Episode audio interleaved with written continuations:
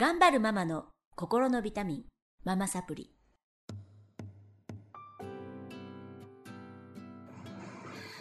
皆さんこんにちは。ママサプリの時間がやってきました。この番組は上海から世界へ聞くだけでママが笑顔になるママサプリをお届けしてまいります。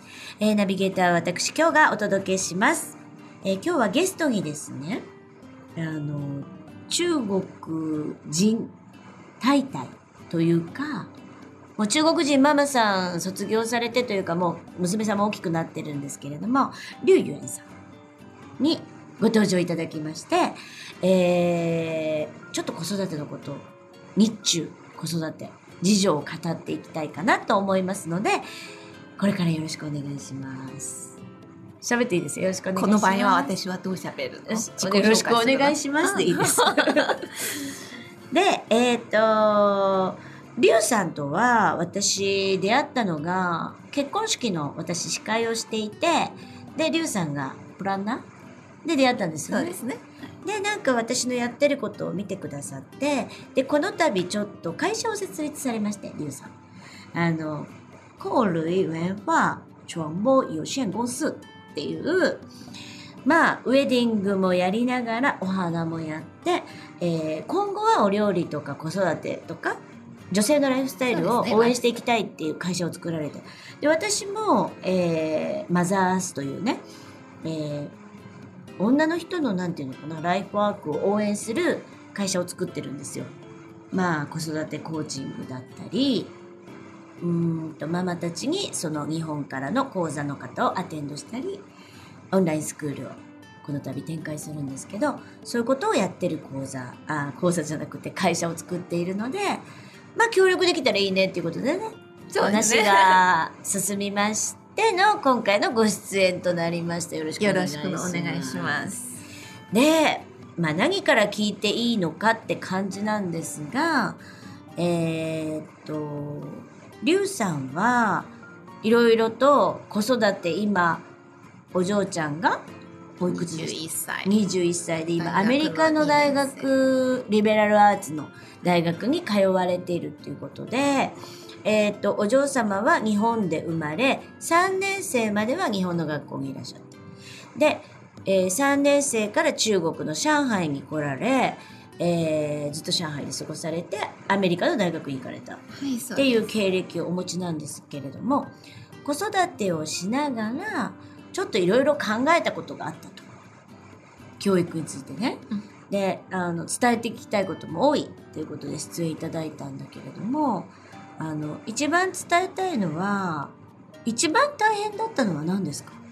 えっと、じゃあ2部に分けて。二部に分けて。二部に分けて、はい、長くなるからね。日本にいた頃一番大変だったのは、はい。周り親戚も全くいなくて、えで中国のあの大体こう子育ての場合はおばあちゃんおじいちゃんに、まあ、手をえうん。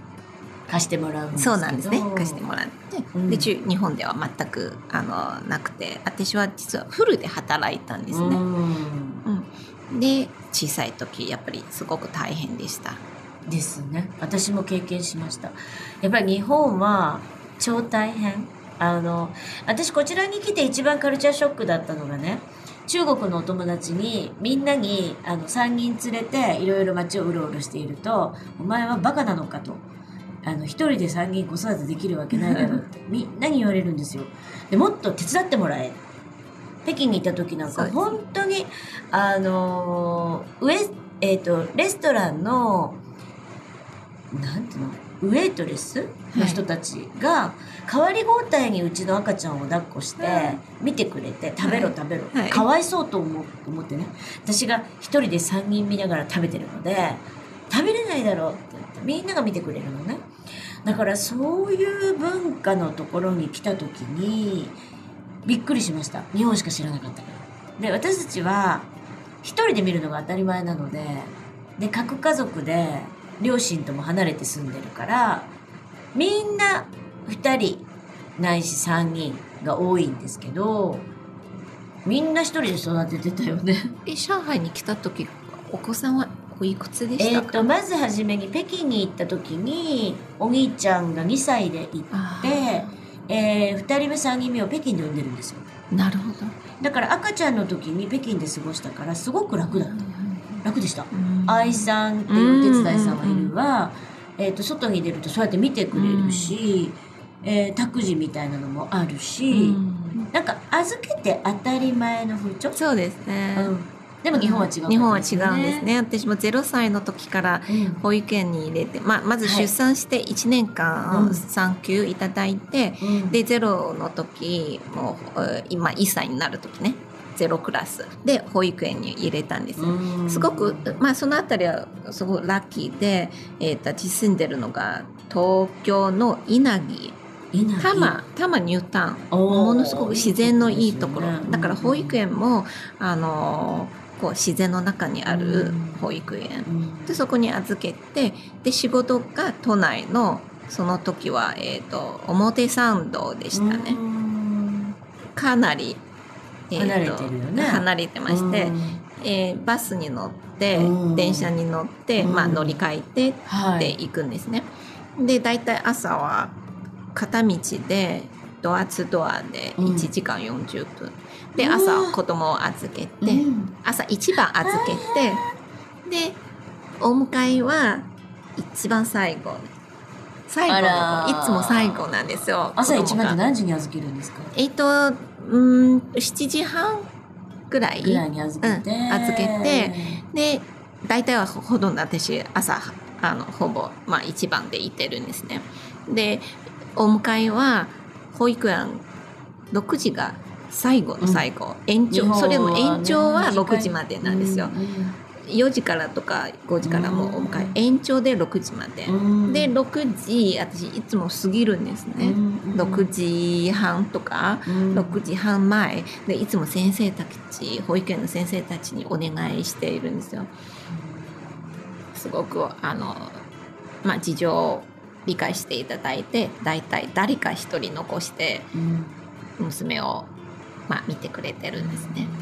でさらに遅くなる場合はい近所の方にお願いして一回迎えに行っていただいてうん。その、まあ、方のお家に連れてってもらってうん。私が駆け足でその家に行ってまたお迎えうん。大体まあ1時間とか、うん。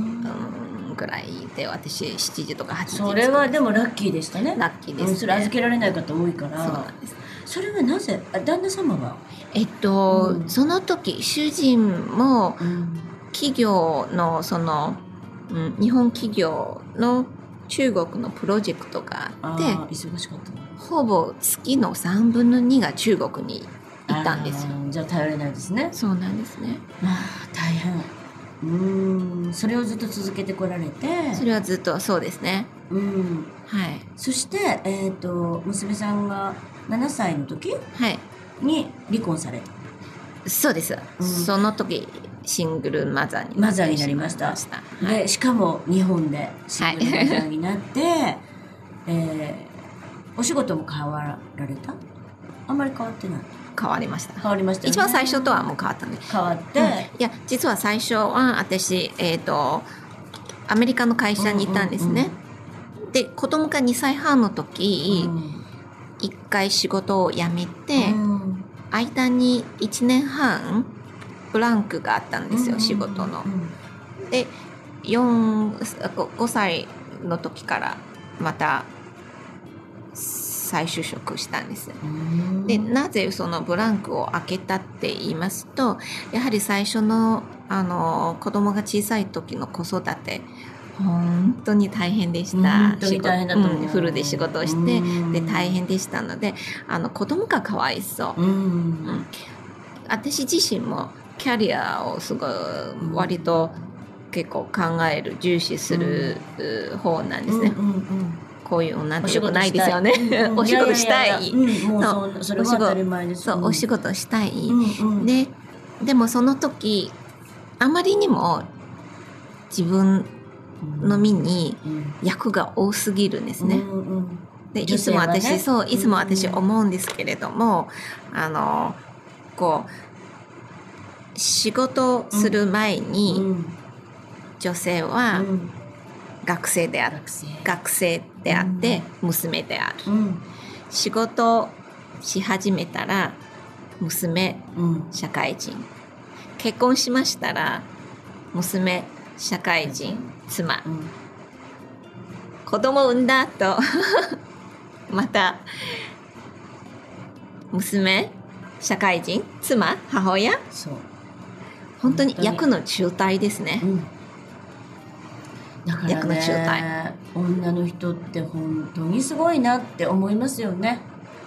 もう私もそれは本当に思ってます。でえっと中国ってだからその辺がすごくうまく分業できているなって思っていて国として。はい。あの男性も女性も対等に仕事する代わりにどちらも子育てを担うしあと,、えっとおばあちゃんおじいちゃんがすごく助けてくれる文化っていうのが根付いてるんだけど、はい。あの日本ってやっぱそこがないんですよ、はい。男性がまず手伝ってくれない、はい。今はちょっと変わってきてますけどね、でおじいちゃんおばあちゃんが手伝ってくれないのでだいたい今まではあの大変だからやっぱり辞めちゃうキャリアを手放す、はい。でどっちか迫られるっていう人も多い、うん。で今は辞めない人多いですけどねだけど辞めなければさっき言われたように役割が、役割の渋滞になるだけなの。のそうほんの本当だから結局大変なのは女性なのね、はい、で大変なのは女性ですし、そのひどい目に遭うのはやっぱり子供になってしまうんですね。で私思うのは子供って子育てで幼幼児の時3歳までがものすごく大事、うんまあ人によってそう思わないかもしれない。で3歳まであんまり記憶がないから大丈夫ですよっていう方が多いんですけれども私は全く逆に思ってるんですが3歳まで子供が見た目は子供はあんまり記憶あの何も覚え覚えてないし誰が母親であるうん。誰がねうん。父親である全く覚えてないかもしれない。でもうん。逆に3歳までが大事ですね。こものすごく大事、うん。こう長い目で見て人生のこうう、ん。大事だと思いそます。う。で見てその3年間はすごい非常にすごく大事です。あの中国の方にしては珍しい。日本人はそういう考え方すごくするんです。三つ子の魂うんとかうん言うんですけど、中国の方って産んで本当におじいちゃんおばあちゃんまあ見てくれる人がいてね、おはい。お母さんじゃなくていいと思うんですよ、うんはい。おじいちゃんかおばあちゃんかまあ本当にあの世話を焼いてくれる人がすごく必要だと思うんですね、はい。だから日本っていうのはなんかお母さんの役割がすごく3歳まで大きいっていうか、必ずお母さんが頑張らないといけないみたいななんかすごいプレッシャーがあるんですけど私たちね、うんうんでもそれはその通りだと私は思っていて、あのー猿とかゴリラかな？なんかの実験でうん全くスキンシップを取らず餌だけ与えたら死ぬんですよ、うん。それに人間も一緒だと思う。うんそうなんです。うん、だからやっぱりスキンシップ取って愛をかけて、あの愛の栄養をかけて育てることが、はい。後々の人格に大きく影響すると思います。はい。ね。しかも取り戻しつかないです。うんだからちょっと葛藤ありましたよね。うん。その時でね。それで、えっ、とあのその役割が渋役が渋滞しているその時期。で結局何を優先するか自分にとって大事なものなんであるか、うん。で一回まあこう整理して、うん。で、えー、2年間お仕事休ませていただいたんです。あーあの一回い一回やめて、子供に宣伝しよう、はい。